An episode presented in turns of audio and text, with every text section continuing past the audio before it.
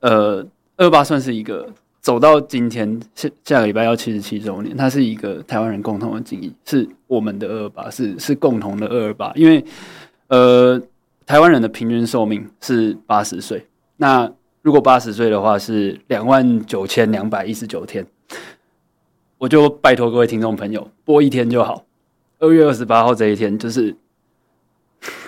就是用这个。你生命中的其中一天，就两万九千多天的其中一天，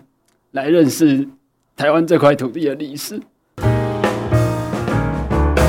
Hello，大家好，这里是台湾正发生，我是玉芬，我是威浩，要怀着这个无比沉重的心情。这样听众朋友会不会就到这里就切掉？有可能。我我们的听众朋友可能已经习惯我们节目一天到晚就是又严肃又沉重，这样就是一天到晚在讨论一些严肃又沉重的事情。Okay. 但是我觉得今天是，我觉得大家听完之后就可以明白说啊，我们为什么真的今天跟其他议题又不太一样？是因为今年其实是因为我们这集主要要讨论二二八嘛。对，因为下个礼拜是就是二二八纪念七周年，没错，七十七周年。对，那所以今天非常开心，邀请到我们二二八基金会的执行长蓝世博。欢迎世博，嗯听呃，各位观众朋友、听众朋友，大家好。好，那呃，其实我觉得每年在，尤其是因为二二八会放假，然后所以。放假这件事情，我觉得其实有一个双重意义，因为它当然是因为它是纪念日，嗯，那是为了一些事情要纪念一些事情，然后要凸显它的重要性跟特殊性，所以放假。嗯、但因为你知道，因为平常大家生活实在是高工时低工资，所以一放假就会难免有一个欢快的氛围，因为放假的确是令人开心的事。尤其过去几年，常常就是二八的。就是会有一些连假，对对对对。然后因为去年补班太多了，所以引起一些民众的热议，所以今年人事总处 决定，就是好，我们大家不要那么多补班日，所以今年二二八就是那一天是放假的，不会有连假。不过。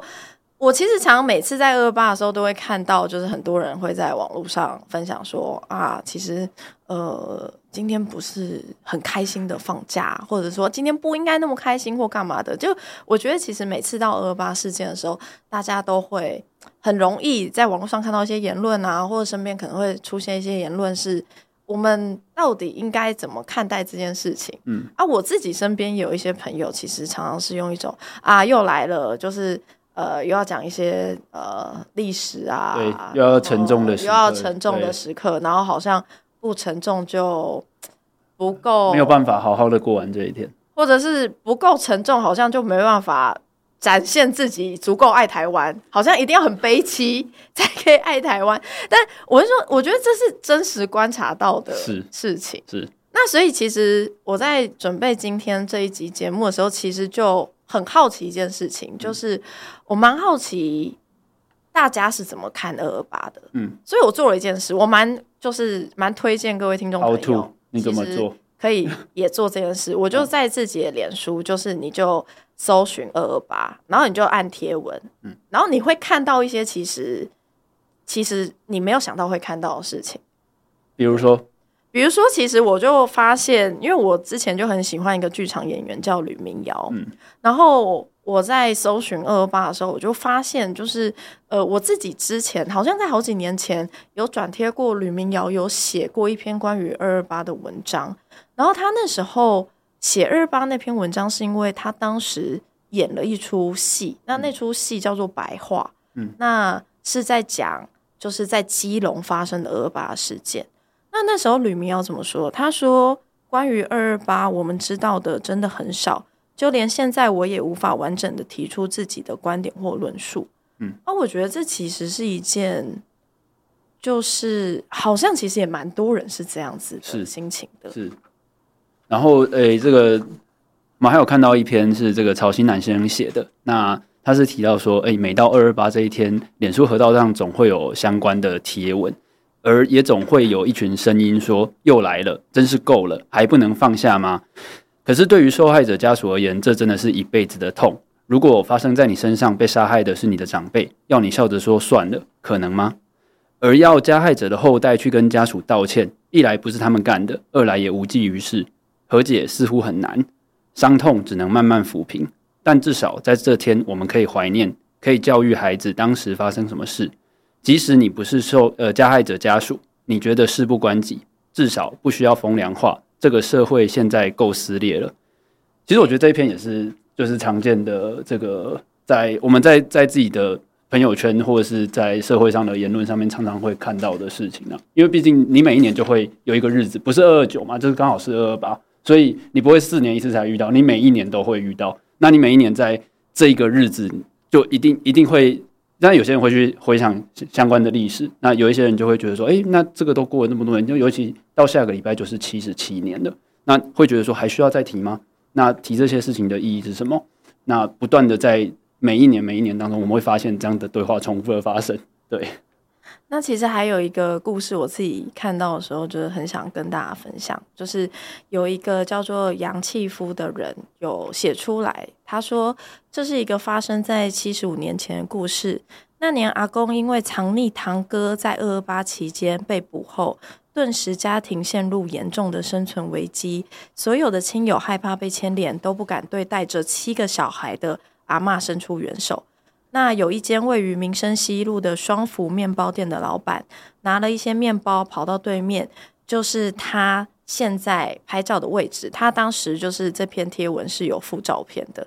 呃，他说这个双福面包店的老板将面包交给阿嬷，并说每天都会将快过期的，就是现在大家这去便利商店买的即期面包，用纸袋装好放在这里，请阿嬷每天来拿。到了我小时候。就是这个杨继夫说，到了他小时候，每次阿嬷牵着我经过的时候，都会站在这个位置，对着面包店鞠躬。很久以后，我才知道这个故事。这个面包店到现在七十七个年头了，希望能再继续走下去七十七个年头。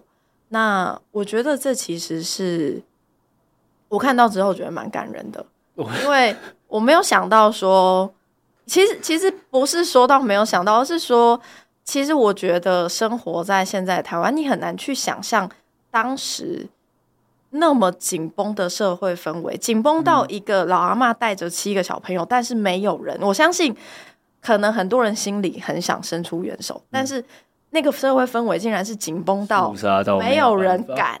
去做这件事情。然后是面包店老板，然后会说：“我放在马路的对面，我就放在地上，然后你就来拿，这样子。”那也希望听众朋友听到这里，可以去多多支持在民生西路上面的双福面包店。对，如果在这个 Google 地图上面要打的话，它叫双福食品，这个笔画比较少的双。我们没有叶配，这真的是在网络上看到的故事。对对对，我觉得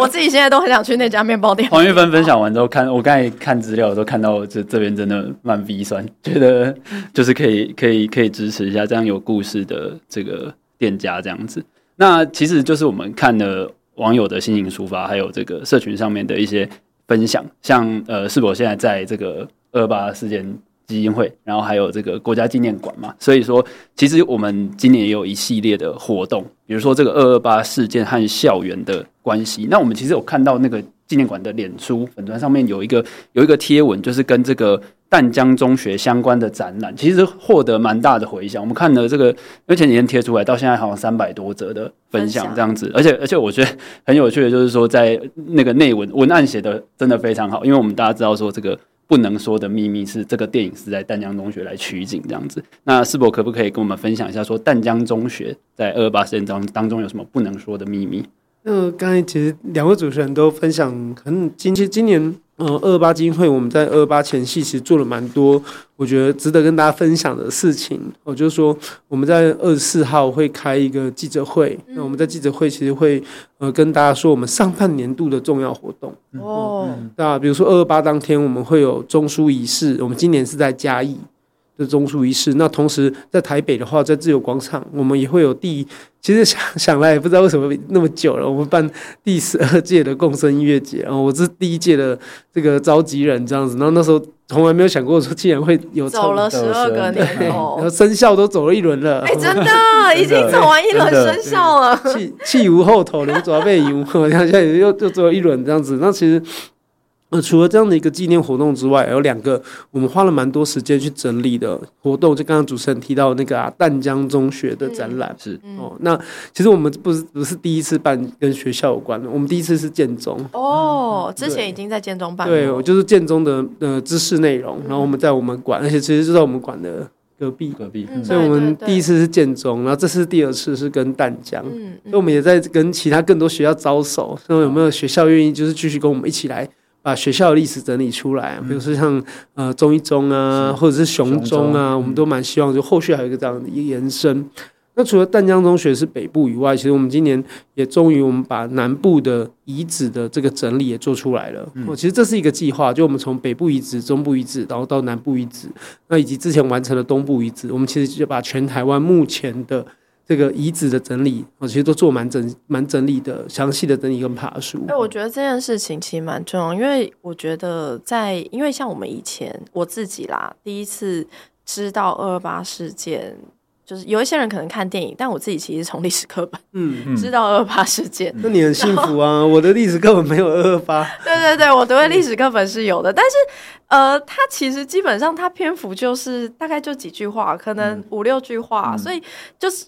就会提到一些重要的呃事件的地点，比如说行政长官公署，嗯、比如说天马茶房。但呃，你如果就这样子的方式去了解的话，你会觉得这件事情好像只在台北市。嗯，因为你你你认识到的这些地理位置就是在台北市。然后我自己那个时候在读书的时候，我是在台南成长的嘛，所以或多或少你会有一种距离感，那种因为。地理位置而产生的距离感，就是哎、好像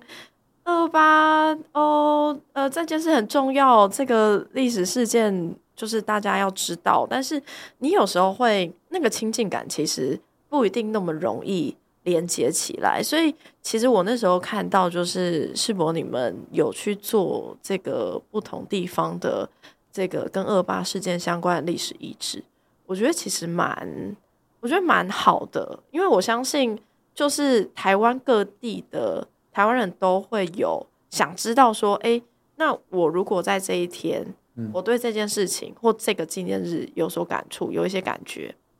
那可以去哪里？其实我们最近有在想思考这个问题，我们就回头重看了呃，目前台湾的历史课本跟公民课本。那事实上是因为现在的知识太多了，比如我们也希望小孩可以学。投资理财，我们也希望小孩可以有更多的性别教育等等的，那时间就自然会减少跟压缩，所以我们就遇到一个实际的情境，就是说学学年轻的小朋友或者学生们，他们真正对于白色恐怖啊、二二八或转型正义等等这历历史课跟公民课，他们能够授课的时间其实一直变少。对。那变少的情况下，我觉得他们对于历史的理解，或对这些呃故事的理解，其实我觉得比较板块，比较模组化，就是比较没有真实的写漏。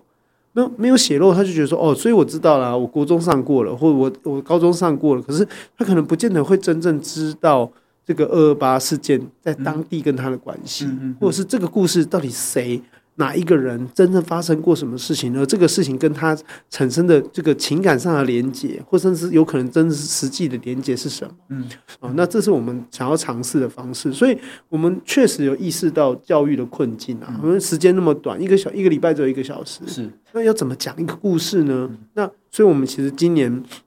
也开始在做一些所谓的那种补救教学。那我们我们那次补救计划其实是想说，我们如果嗯，现在网络那么方便，嗯。对，年轻朋友，他们其实可以透过网络就可以接受到新的知识嘛，所以我们今年其实是准备了呃四支影片哦，其实是用比较轻松的方式啊，可能比我们这样更更轻松、更活泼的方式，让他们可以理解到，比如说二二八事件啊，然后还有呢在基隆或在不同的地方发生的事情，哦，那但是这样的方式其实就是希望说，我们让呃年轻的伙伴们他不再有受到限制啊，不管是课本的限制或空间的限制。嗯对，所以其实今年这个二十四号的记者会，其实我们还有一个东西，呃，也是上次在这个节目第一次公布，就是我们呃把这二二八基金会的这个过历年来的出版品，其实我们已经开始电子化了。哦，真的哦？嗯，就是这二十几年来的出版品，我们其实已经进入到电子化的过程。这些都是很重要的史料。对，因为不容易取得。我我我会想说，他那时候如果写论文的时候，如果如果七八年前写论文的时候有这个资料多好。没错，或者是说，可能我这样电子化之后，你的论文就会更难写了。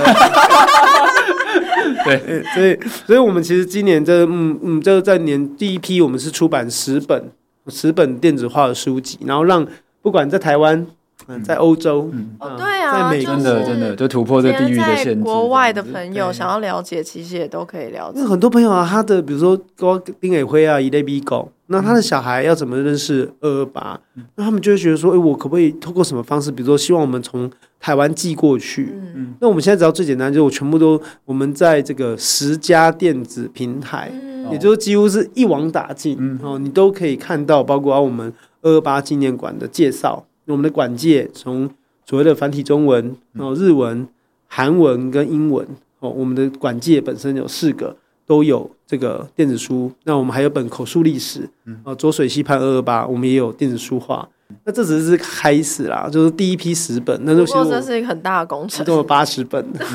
天哪！所以未来其实我们是希望说，这个馆其实它是对台湾，它其实也是对世界开放，那它可以让呃不同的人都可以透过呃这个呃科技跟实体的方式，然后来认识台湾的历史。嗯嗯，我觉得这个真的算真的非常好的方式，尤其像世博哥刚刚才分享到说，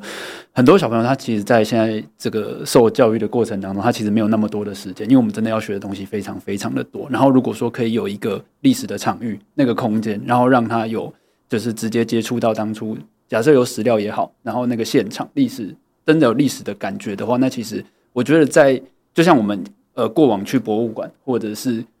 各种历史场景的那种感受，就是那个会会烙印在生命中算很深刻的一个印象，这样子。因为我们青年营这一次都秒杀啊，我们今年这个马上也是在过几天二十四的青年营，对，我们的青年营这次也是在一个礼拜内就就全部额满这样子，就是要加开梯次啊，对，我们现场 请求，这就是加开梯次不够多。我们希望大家敲完，我们就可以去台中，请大家去请大家去二二八国家纪念馆的那个粉专，对。请敲碗说，哎，这个我们那个青年营要踏出台北，踏出台北。对，就跟刚刚是我讲，其实，呃，我我过去真的不那么清楚，就是真的全台湾各县市都有二二八纪念碑。那我觉得这件事情，可能很多听众朋友跟我有类似的状况，就是就像刚刚一开始吕明瑶讲的，就是我们对二二八事件了解的其实远远不够多。对，对，那。我觉得，如果像世博刚才介绍的，不论是这些出版品，然后尤其是着色画，然后呃，我们透过影片的方式，然后透过电子书的方式，让这些相关的资讯可以更更好亲近，嗯，那也许就可以让未来越来越多台湾人是更了解二二八这件事情的，嗯。因为其实就是一个媒介嘛，哈，就是我们希望让大家更容易接触的话，那其实很重要的就是包括包括说我们在文宣品的设计啊，嗯然后以及就是说我相信的其实是我们在学界啊，还有研究者啊，有很多人其实花了很多时间，对，就是针对这个二二八事件的这个呃成果做一些整理，然后并且更更多人看见。那你们角色就非常重要，你知道，就是那个研究者的东西要变成社会大众。好入口的东西，转译是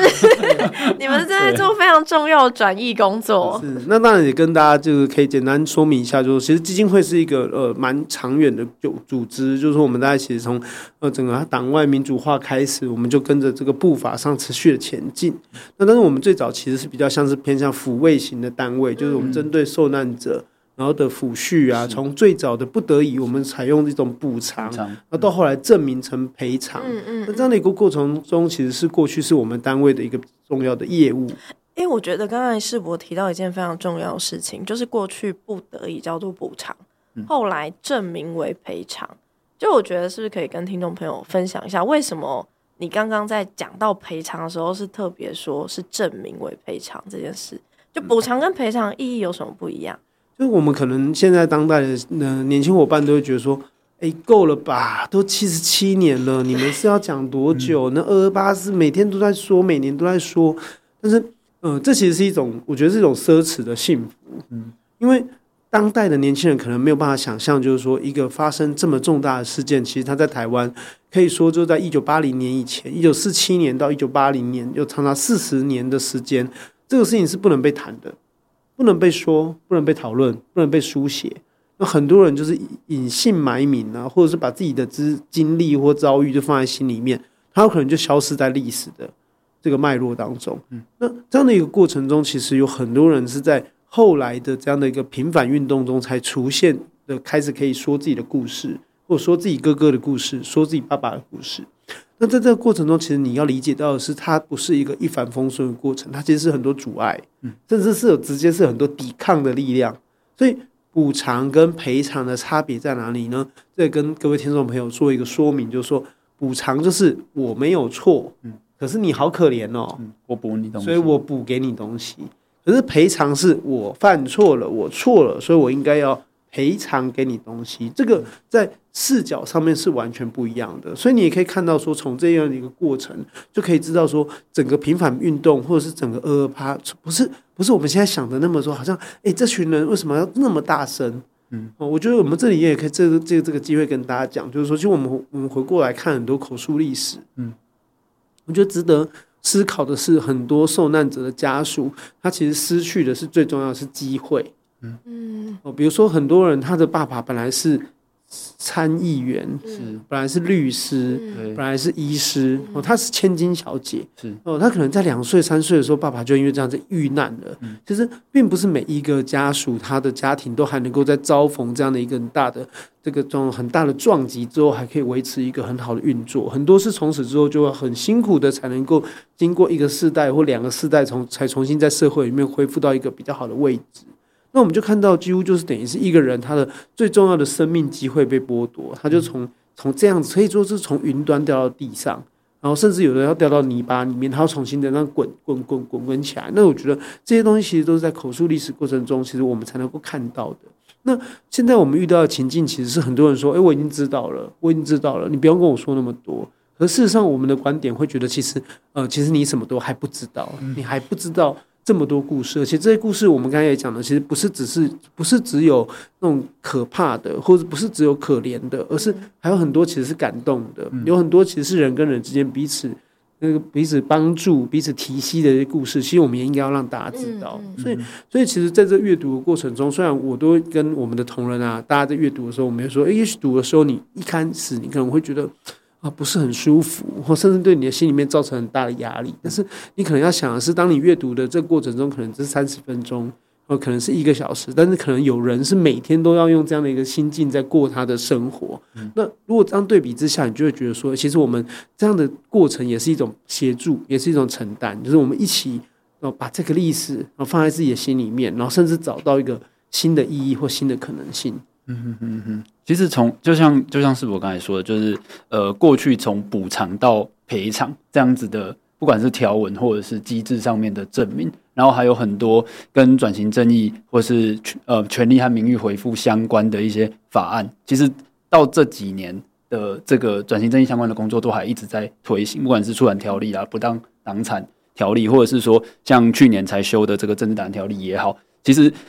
就是因为有这样这样子的工作持续的在进行，这些这些过去呃可能被掩盖的故事，才可以一再的被被拿出来被重塑。就是我觉得听众朋友可以想象一个一个情境，就是假设你是受害者，然后每次在公共空间或是你的学校里面，你从长大的空间，你如果你是男生，你从在就学然后到当兵，你都要看到蒋介石的铜像在你生活的空间里面，每天都要跟他打招呼，还要甚至要跟他敬礼，但是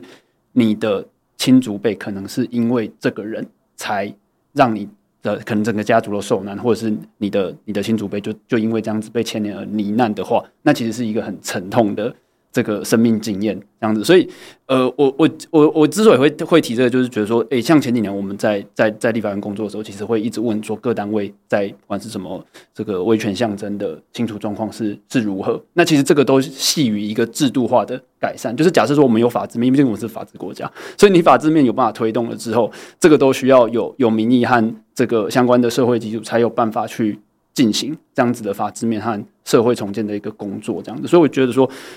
这这些工作其实是持续的在进行中的，所以像世博现在他们在进行的工作也是，就是不断的把历史和故事重新说出来，这样子。嗯，而且可以跟大家分享，就是说很很多人觉得说，哎，这是不是已经是一个完成式，就已经做完了，就是没有什么新的东西。事实上不是哦，我这边跟大家刚才讲到史料的开放嘛，那还有档案的开放。那其实二二八基金会这几年来也做了，我觉得很有意思的事情，是我们开始去透过开放的，就是从于公开的史料里面去找到叫做可能受难者名单。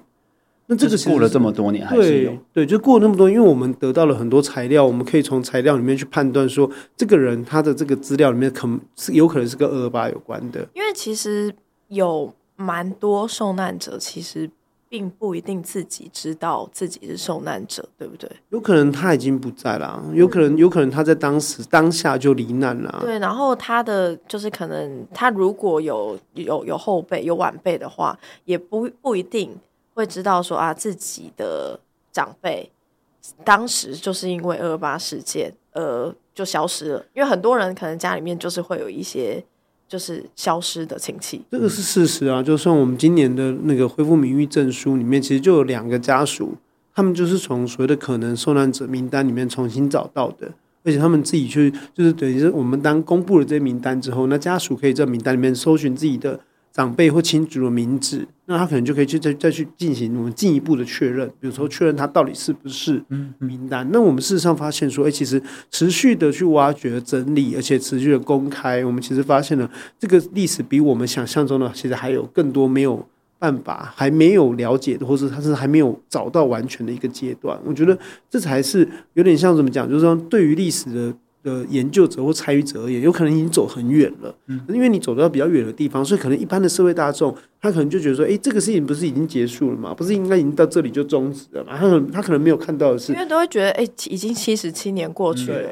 嗯感觉已经没有什么可以再做的事情了，但其实不是这样子。其实反而是我觉得看法是，其实还有更多，而且甚至于说，呃，台湾也借由这个所谓的二二八事件跟白色恐怖啊，以及转型正义议题，其实台湾跟世界的距离是持续的拉近的，因为台湾人跟世界是持续有在人权价值上面找到一个共通点，而且很多人想要理解二二八，他想要理解为什么台湾跟呃，中国之间有什么一个大的差别？其实你来到二二八纪念馆，你就可能找到了那个时间、那个时空的一个分歧的一个缝隙。我觉得对于外国的参观者而言，其实它也是一个很直接的。我们这几年应该说，嗯，这阵子看到的一个很直接的一个现象。嗯嗯嗯嗯。那刚刚其实像威浩就有提到蛮重要一件事情，就是呃，我觉得今年的二二八又因为这件事情又特别不一样。我们刚才讲说，哎，今年已经是七十七周年，好像很多事情都已经，哎，好像都已经完成啦，或者是没有什么可以再做的事情。不过，各位听众朋友可能不一定清楚，其实，在今年二二八开始，我们在之前有修的政治档案条例跟国家机密保护法，从今年的二二八开始适用新的条文。那新的条文是怎么样呢？就是我们国家过去有非常多是永久保密的政治档案，因为新的条文从今年二二八开始要去呃讨论，它是不是应该要继续维持永久保密。这样子的程度，还是经过专家学者的讨论，是他应该要降低保密层级，甚至是应该要解密。那其实，呃，刚才世博就有提到，我们现在在讲到，比如说过去在讲到，因为档案为什么档案这么重要？因为档案关乎当时的历史事实，当时的现实到底发生了什么事情。那呃，刚才士博有提到说。呃，在二二八事件发生之后，其实因为马上进入戒严，然后就就呃后面就呃开始有进入呃所谓白色恐怖的时期。那其实我们现在会看到过去，可能大家会看到，比如说无法送达的遗书啊，嗯、就是会去开始挖掘很多过去白色恐怖时期的历史档案，然后我们也从档案可可能可以看到当时呃蒋中正或是蒋介石，哎，蒋介石就是蒋中正，就是。蒋介石他有直接明确写说啊，这个可能原本军法法庭是判说要关几年，可能二十几、三十年，然后可能蒋中正大笔一挥就直接判处死，这个完全没有任何法治可言，就是真的是独裁者的做法。就是这我们也都有看到这些很真实的档案，但其实关于二二八事件的档案反而是少的，对不对？嗯，这个我不知道各位听众朋友可以用个。比较轻松的比喻，让大家来描述这种史料档案的出土跟解密。就有没有人去看那个 YouTube 会看那个开盲盒？就是说，有人会去标一个货柜，然后这货柜是整个是锁起来的，你根本不知道里面是什么。然后你根本里面是什么，然后你就要就是一种抽奖的感觉。对，就是你自己就要预测。我一定会超爱这个，你会抽啊？这个货柜要多少钱？这样，然后他可能会再把门打开，然后门打开之后再让你看一眼，然后你再来判断这货柜里面这个值多少钱，然后就可能再买下来，然后就开始开奖。其实，呃，档案的出土很多时候很接近这样子。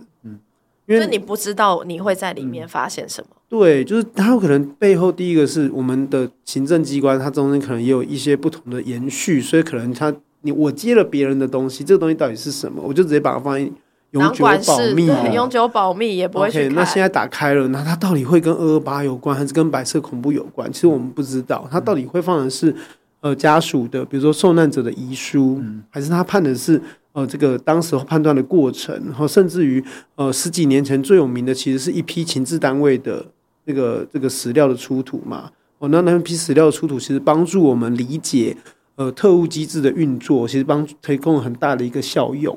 那不管怎么样，我们要说的是什么？要说说这史料的出土，其实背后呃蕴含着一个是说，我们刚才提到的，为什么二二八事件当时的史料比较少？档案比较少，因为其实它其实比较像是一个意外产生的，嗯，爆发的一个全台湾各地的事情，所以事实上，当然各地方还是都有一些行治单位提供的书的资料，或者是呃行政单位后来做的一些整理，其实这些东西还是有留下来。但是，当然它跟白色恐怖所谓的国家监控所留下来的史料的数量范围，其实绝对确实是不能比的哦。所以不是说二二八没有史料，是二二八有史料，只是相较之下，我们可能。比起白色恐怖，我们死掉数量少人家很多，而且搞不好就其实在这个目前是永久保密的四千五百份以上的档案里面，而且我在这边，因为我在也一样，就是昨天在搜寻那个二二八的时候，然后就发现其实像是比如说嘉义市二二八关怀协会的江荣森理事长，嗯、他就曾经说，他其实过去并不知道他自己。算是这个二二八受难者家属，直到他弟弟去当军人的时候，他看到他弟弟当军人资料卡上面注记是二二八遗族，他才知道，然后他才开始去有想要去了解，就到底自己家里面发生了什么事情，为什么他弟弟的那个注记卡上面是写二二八遗族？所以这个才是我觉得对于历史啊，就至于我们来说，我觉得比较重要是，嗯、作为台湾人啊，我觉得我们有个很。呃，跟世界上比起来，可能跟很多国家人民不同的地方，其实我觉得作为台湾人，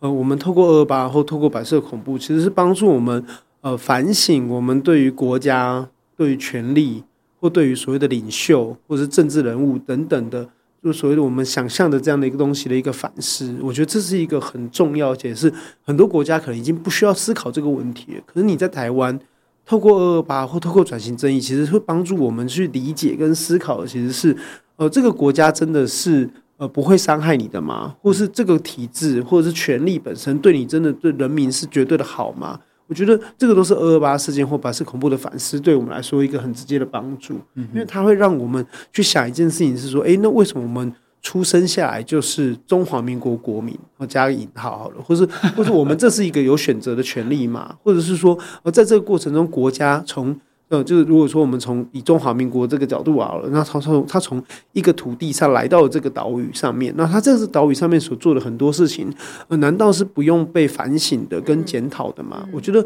这是一个反思，它不是一个绝对的对跟错的结果，而是它是一个过程。这个过程帮助我们去理解到人跟社会、人跟国家，然后甚至于人跟政治之间的关系。我觉得这个是很重要的，也是放在当下当代。我觉得，呃，与其说我都知道了。呃，不如说，我们再用一点点时间想一下，说，哎，这真的跟我的关系在哪里？我觉得是更有帮助。嗯嗯嗯。那世博你自己是怎么跟这些事情 产生关系的？我不知道哎，我觉得你们跟我不 不一样吧？就是因为我觉得我们其实十年前不是很多人在讨论天然毒嘛，嗯，然后我就发明一个词或者说我们这种人叫天启毒啊。天气毒就是那种走在路上，对啊，走在路上要被雷打到那一种。你不是真的被雷打到，对不对？就是，但是你你为什么会开始对？比如说我二二八转型正义的议题，我最早最早应该是那样吧，就是我可能是跟其实某种程度跟民主化浪潮有关啦。嗯、就是我小时候，其实在就是一九九零年代嘛，那那时候懂事的时候已经九零年代，然后那时候当然就是选举很热啊，然后。有很多党外的助讲人士嘛，那我常常讲说，我其实是呃听了那个苦林，他最近又开始出来嘛。哦，对，我其实是哭听苦林的那个政论录音带，哦、然后那时候我好像国小一二年级。我们现在也算是某种政论录音带，对对，自己自己自以为 自以为，希望我们可以启发到别人。但那不管，那那时候是其实是一种政治启蒙，但是不是文化启蒙。我真的对二二八有比较深刻的理解，应该是到我念专科吧。我其实国中，oh. 我国中就跟我同学有讨论过，但是我们都没有知识，就我们没有懂什么东西，我们其实都是听别人。但是我们那一阵有有办法读到东西，应该是在专科看。我那时候第一本是看戴国辉的书吧，哦，戴国辉跟叶宇云写的吧，《爱爱正二二八》。其实我那时候也都不知道他们的立场、他们的背景什么，我们纯粹说，哎，那这一本。就是介绍我们认识二二八的东西，这样子。嗯、那，呃，我我其实这就是因缘际会啦。就我我是第一位不是家属的执行长嘛。那但是，但是我也也是第一个，就是从呃攻读生做起。就是我当过基金会的攻读生，我在研究生的时候，其实是在基金会帮忙。然后后来就是因为共生音乐节，然后又很多因缘巧合下，所以就是现在才在基金会服务这样子。但是我觉得。就像对于很多年轻人而言，可能他会觉得说：“哎，这跟我有什么关系？”不过很多时候我们也遇过那种，就是来参加共生音乐节，然后就发现说：“哎，竟然在档案看到自己家属的名字。”哦，有这有这种有这种案例这样。对啊，那我就觉得那就是一个很好的历史的一个撞击，因为终于他会发现说：“哎，原来这个东西不是在课本上而已，哎，哦，这个东西不是在这个这个这跟我就是直接的产生一个连接，而且我用一个行动的方式去。”呃，让这个历史跟它产生意义，所以，呃，其实我们也会发现说，为什么我们的很多文宣品或很多设计方面，我们希望，呃，是让读者或者是让参与者主动的去接触它，嗯嗯，嗯，因为我觉得，如果我一直告诉你，就有点像灌进你的大脑里面，那是没有用的，对对，啊，就我拿一个东西催眠你，那没有用。其实我觉得最好的方式是你自己的行动，嗯，你用一件事情让它跟你产生连接，我觉得这是最直接。那这也是当时像共生音乐节开始的一个，我觉得比较直接的一个，一个契机嘛，对。这个是我我这个事情我要感谢世博哥，就是这个是我就是对我来说生命的撞击。二零一四年的共生音乐节，是那应该第二届嘛？是对，然后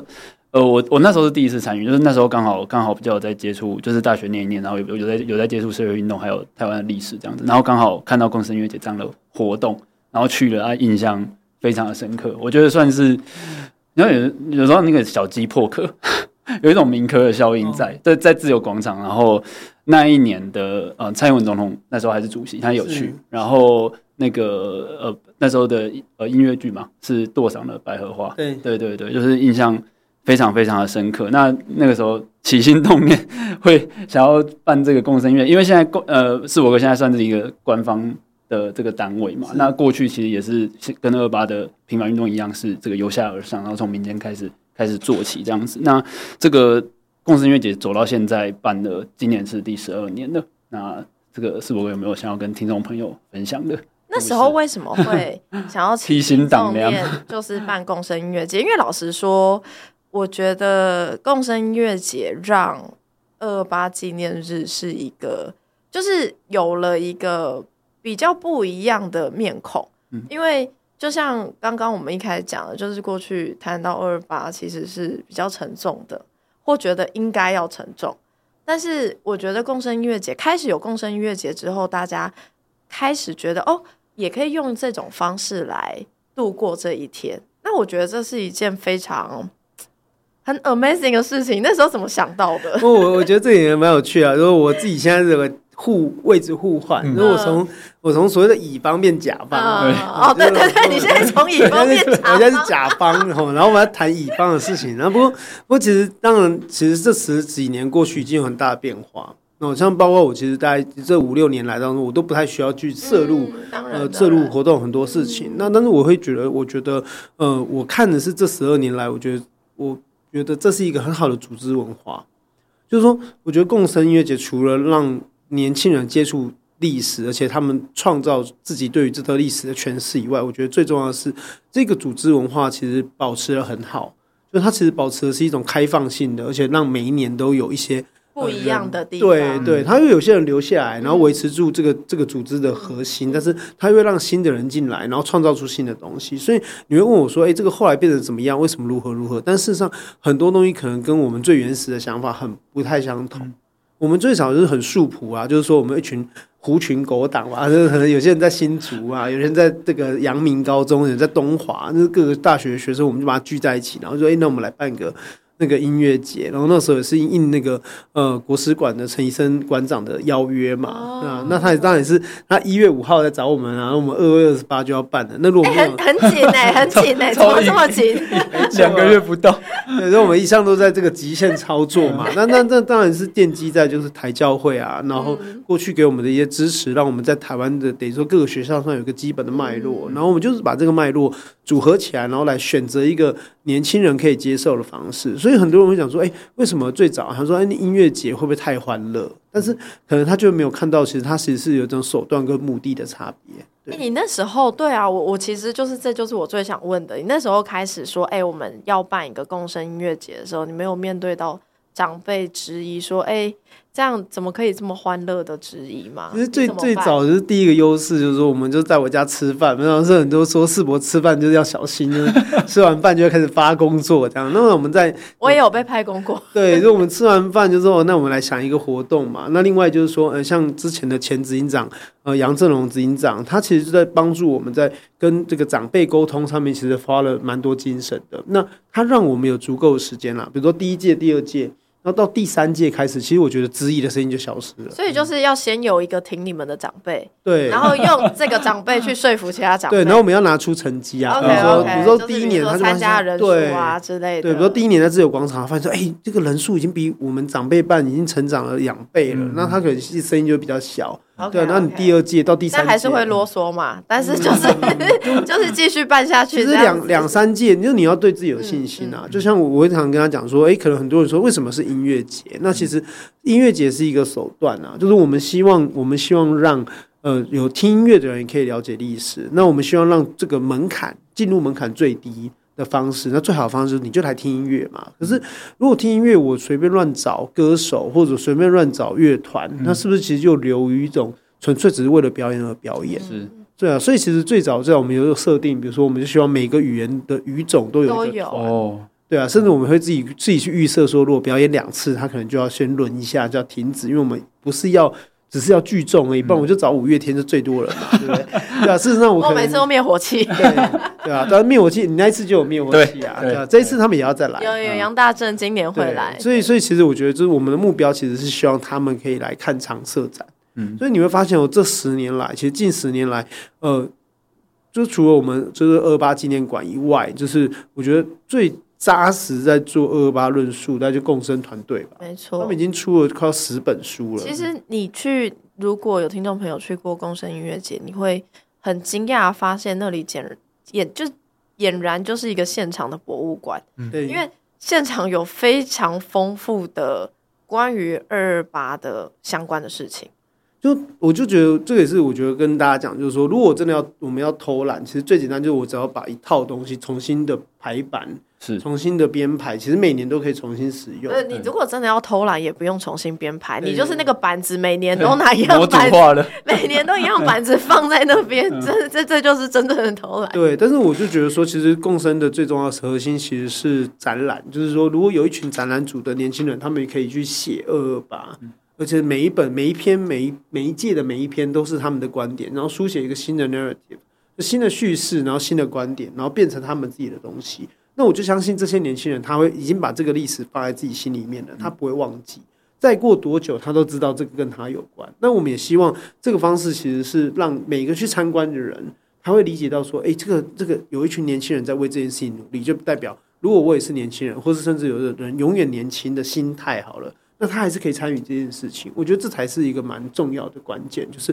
他让这个距离没有那么远，而且他让。让很多长辈看到有这么多年轻人还在为这件事情做努力，嗯，那我觉得这是一个很好的交流，所以也可以借这个机会跟大家再一次简单说明说，这十二年来都没有变，没有变的是什么？就是我们其实花了半年的时间在做论述，在做展览，是因为台湾的历史是我们共同的记忆，是我们重视的东西。那但是同样的共生音乐节的现场。它其实是有很多 NGO 跟议题性的讲、嗯、座谈、呃摊贩摊摊位，它其实希望什么？希望大家去理解台湾的当下、台湾的现在跟台湾目前的处境。嗯、OK，那于是回到最重要的是，那舞台是什么？就是台湾的未来，也是舞台上所展演的那一些东西，不管是短讲。或者是音乐表演，或者是更多更多的其他仪式等等，其实都在塑造一个我们有共同的记忆跟想象，然后乃至于我们可以有一个共同的愿景跟未来。所以动声音乐节，其实我觉得我们能够，呃，应该说我们提供的或者我们能够开创的，其实是一个最重要的核心，是因为二二八不是一个过去的二二八，二二八其实是一个过去、现在跟未来。它会成为一个台湾永恒的一个精神的一个很重要的一个支柱跟基础，我觉得这个才是呃共生音乐节在规划跟设计的时候，一开始就已经把可以说定锚了，就是很清楚定在那里，让大家知道说为什么我要参加这个活动。其实每个人都是牺牲啊，你有参加半年，然后给你个四千块，对吧？我还记得我那时候那个陈医生馆长那个请我帮忙的时候，我一个月电话就打掉四千块了。馆长，转型正义，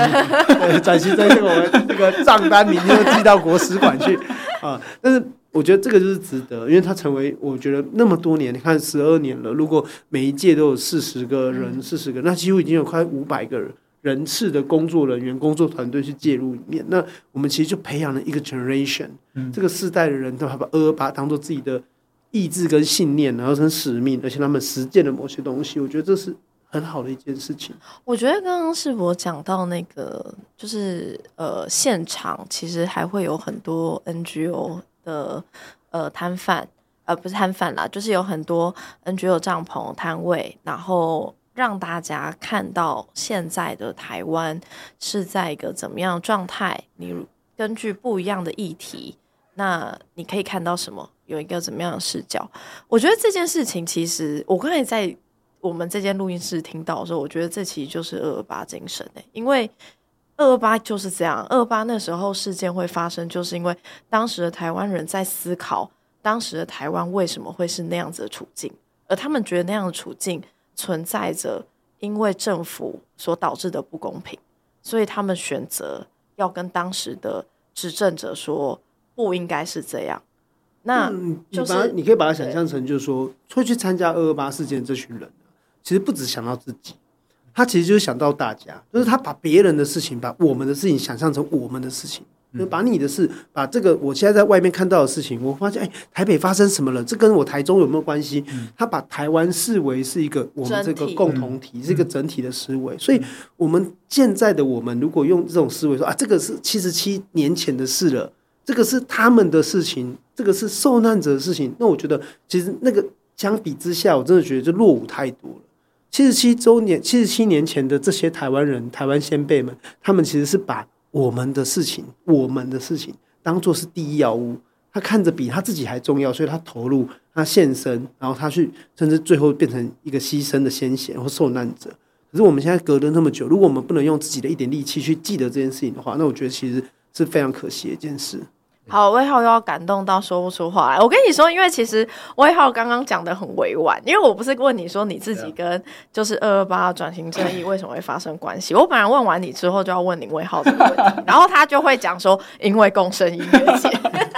他真的，他那时候刚刚我们在讲的时候，就是我们在分享说，哎，自己过去的人生为什么会开始关注这些议题。他就说他就是因为去参加狗生音乐节，对对。那我会谢谢大宝哥，我会帮你跟那个潘潘董事、潘信行董事，对，真的很感动。对，然后呃，因为因为其实像像是我刚才提到说，就是呃，二八算是一个走到今天下下个礼拜要七十七周年，它是一个台湾人共同的记忆，是我们的二二八，是是共同的二二八。因为呃，台湾人的平均寿命是八十岁，那。如果八十岁的话是两万九千两百一十九天，我就拜托各位听众朋友播一天就好。二月二十八号这一天就是，哎，我要真的要哭。他刚才就有说他录音可能会哭。好，你讲完，你要讲完，就是用这个你生命中的其中一天，就是两万九千多天的其中一天，来认识台湾这块土地的历史。我刚刚威浩这样，我就觉得我的过去的付出跟牺牲都是值得的。但我没有想到这会变这样。电话费是值得的。但我觉得真的很好。我觉得这个就是呃，可能很多人没有不会意识到，就是说，其实这真的是可以跟你有关系。嗯嗯嗯。那我觉得其实真的很感谢世博来跟我们分享这些，因为我觉得我们刚才最后谈到一件非常非常重要的事情，就是我们现在我不确定是现在社会文化，还是我们从小到大会不断的呃。提倡说啊，我们要有独立自主的精神。但我们在讲独立自主的精神的时候，其实往往会忽略或忘记了说，独立自主的精神不是说我们会就要很一刀切式的或很断裂式的去看待很多事情。就是你刚才讲到的那个，在七十七年前，在二二八事件当中，很多勇敢站出来的人，他们。之所以愿意站出来，是因为他们把很多不是他个人的事情，而是关乎整个台湾，或者是关乎他跟他身边的人这些我们的事情，看得比他自己个人的事情还重要。我觉得这个连接感，就是可能是我们现在的台湾人，或者是我们现在的台湾社会，可能需要花一点点力气去找回，或者是。各位听众朋友，如果听到这里的话，很希望拜托大家花一点点力气去好好想想，说也许这就是我们现在台湾社会，也许未来可以在一起，大家一起变得更好的一个契机或一个很关键的转捩点。好，今天真的非常感谢世博来上我们节目，那也很希望各位听众朋友在下个礼拜二二八那一天，呃，像威浩说的，在你人生当中。有这么多天，那请拜托大家，就是用这一天的时间，好好去认识二二八，去想想，就是二二八这件事情跟自己，或者是我觉得刚才世博讲的有一句话非常好，就是把二二八的历史变成自己的历史。嗯，啊，谢谢世博。那这里是台湾正发生，我是玉芬，我是威浩，我是世博，感谢大家，谢谢，拜拜，拜拜。